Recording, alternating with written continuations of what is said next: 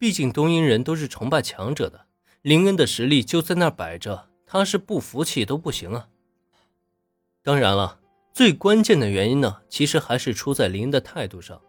当初足球部邀请工藤新一的时候，人家是什么态度？足球嘛，玩一玩而已。人家真正在乎的可是推理啊！凭什么加入足球部啊？工藤新一当时拒绝足球部的时候，言辞肯定不会那么犀利。不过他留给人的印象却是一副高傲的态度，与此时的林恩呢，形成了鲜明的对比。这也没办法。毕竟工藤新一啊，只是高中生，又少年得名，对人情世故的处理自然不如林恩这样老练。可也正是这样，才让这个新川同学在面对林恩的时候，用的是与工藤新一截然不同的两种态度。而这样呢，也是让一旁的工藤新一看的直吐血。同样都是足球踢得好，他们对林同学的态度怎么就比他好了那么多呢？就是因为林恩比他更强吗？凭什么呀？但心中这股郁气啊，还偏偏没办法宣泄出来。光是这场比赛是林恩带领着取得胜利就不说了，单说他本人啊，也很难让工藤新一产生厌恶感。所以啊，这就很难受了，不是吗？明明心中郁闷的不行，却连发泄对象都找不到，总觉得从今天上学开始啊，自己就诸事不顺。难道这个世界上还真有运气一说吗？而恰巧今天就是自己运气的最低潮吗？林恩，你真是太棒了！工藤新一自己一个人郁闷，暂且不提。林恩这边搞定了新川一行人之后，还没等走上两步，原子就已经欢呼着冲进了操场。其实也不仅是原子，作为力挽狂澜、带领班级赢得比赛的英雄呢。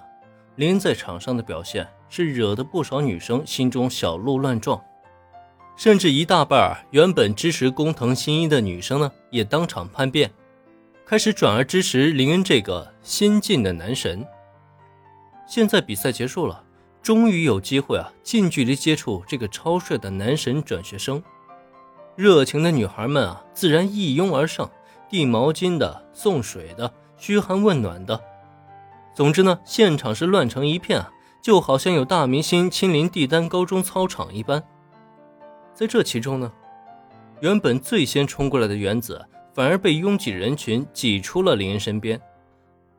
当他被挤得一屁股跌坐在地上，看着将林团团包围的人群，他的表情是瞬间变得呆滞了起来。明明，明明是我先来的。怎么最先来的我反而被丢在最外面了？原子，你没事吧？这时候赶过来的小兰连忙将跌坐在地上的原子拉起来，表情关切的连声询问。而对此，原子却有些僵硬的摇了摇头，继而脸上露出了一丝苦意。小兰，我真的是太难了。面对这么受欢迎的林恩，自己真的还有机会吗？谢谢大家关心，不过现在还请大家先冷静一下，听我说。这节体育课啊已经结束，剩下的时间不多了。接下来呢，我们还有一节班会要召开呢。大家的热情啊，我已经感受到了。但是我们现在应该回教室了，不是吗？